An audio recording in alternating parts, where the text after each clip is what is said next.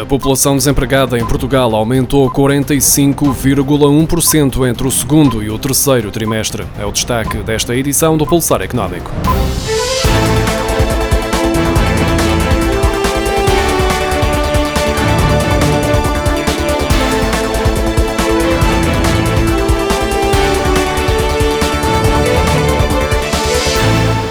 O número de desempregados em Portugal aumentou 45,1% entre julho e setembro, face ao segundo trimestre. Trata-se da maior subida desde pelo menos 2011 e corresponde a mais 125.700 pessoas sem trabalho, de acordo com os dados divulgados esta quarta-feira pelo Instituto Nacional de Estatística. No terceiro trimestre, a taxa de desemprego atingiu os 7,8%, totalizando 404.100 desempregados. Também a subutilização do trabalho aumentou, tendo passado a abranger 813.700 700 portugueses, mais 8,7% do que no trimestre anterior e mais 21,9% em comparação com o mesmo período do ano passado.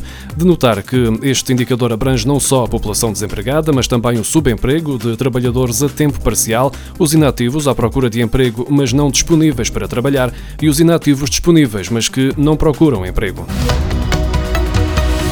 Em plena crise pandémica mundial, Portugal destaca-se nos indicadores preocupantes. De acordo com o Eurostat, entre abril e junho foi o país que registrou a maior quebra, de quase 50% no número de novas empresas criadas e foi o terceiro que contabilizou um dos maiores aumentos de declarações de insolvência. Desde 2015 até ao final do ano passado, que, num cenário geral, o número de registros de novas empresas em território europeu estava a aumentar. Contudo, no início deste ano, com o aparecimento da pandemia, essa tendência foi contrariada. No primeiro trimestre, trimestre, altura em que vários países começaram a adotar medidas de contenção do coronavírus, o número de registros de novas empresas diminuiu 14,2% na zona euro e 13,9% na União Europeia, face ao último trimestre de 2019. Contudo, no segundo trimestre, a situação agravou-se e este indicador caiu 28,5% na zona euro e 29,3% na União Europeia. Mas houve vários Estados-membros a superarem estes números. Portugal lidera mesmo a tabela, com a maior descida no número de novos registros, uma descida de 48,2%, à frente de Espanha, que registrou menos 47,8%, e Itália, com menos 39,5%. Já no que diz respeito ao número de declarações de insolvência, tem havido uma clara tendência de queda nos últimos anos, desde 2015 que é assim, mas este ano esta descida foi mais acentuada. No segundo trimestre, as insolvências caíram 41,7% na zona euro e 34,8% na União Europeia, com Itália a registrar menos 71,6%, a Bélgica com menos 57,2% e França com menos 54,9%, estando assim no topo. Contudo, houve apenas três países onde o número de insolvências aumentou entre abril e junho. É aqui que surge Portugal, no terceiro lugar, com uma subida de 12,9%, atrás da Estónia, com mais 14,7%, e da Polónia, com mais 19,8%.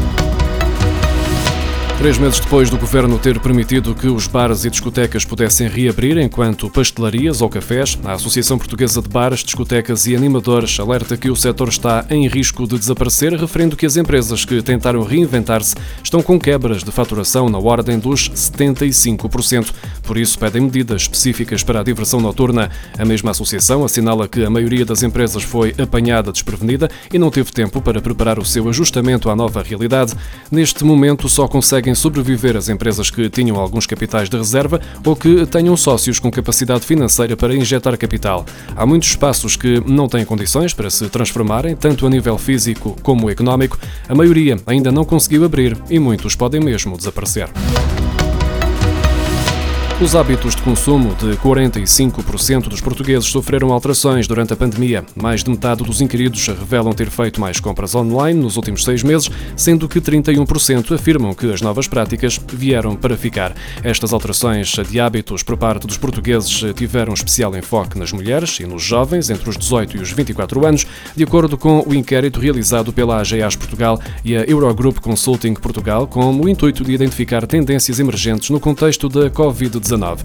O estudo realça também que, quanto mais elevado é o rendimento de uma pessoa, menores foram as suas alterações de consumo e que, apesar de um crescimento estimado entre 150% a 170% do comércio online, a maioria dos inquiridos continua a preferir a compra em loja. Embora se antecipe que a tendência de crescimento do e-commerce veio para ficar, 66% dos inquiridos consideram realizar compras de forma mista no futuro, alternando entre os espaços físicos e os canais digitais. Os jovens são os mais propensos a privilegiar a compra online, sendo que esta tendência diminui diretamente com a idade. Os profissionais que não têm hipótese de trabalharem a partir de casa são os mais vulneráveis a passarem para o desemprego. A conclusão é do Banco de Portugal num estudo sobre a utilização do teletrabalho no primeiro semestre deste ano, num período que abrange o pico do confinamento nos meses de março e abril. As autoras do estudo, publicado com o Boletim Económico do Banco de Portugal, chegam a esta conclusão tendo em conta a taxa de variação homóloga do emprego por profissão, em função da proporção de pessoas a trabalhar remotamente em cada profissão, com base no inquérito ao emprego do do Instituto Nacional de Estatística. Mas a análise sugere ainda que as desigualdades podem aumentar com a pandemia, uma vez que as profissões com menores qualificações e de menores rendimentos são menos propensas a trabalhar à distância, mesmo que as medidas de apoio ao rendimento possam mitigar esse efeito. Por exemplo, quase 92% dos trabalhadores ligados ao setor das tecnologias de informação estiveram em teletrabalho e o emprego aumentou 19,5% face ao segundo trimestre do ano passado. No lado oposto estão os trabalhadores de montagem, área em que apenas 0,9% ficaram em teletrabalho, com a destruição de emprego a rondar os 27,4%.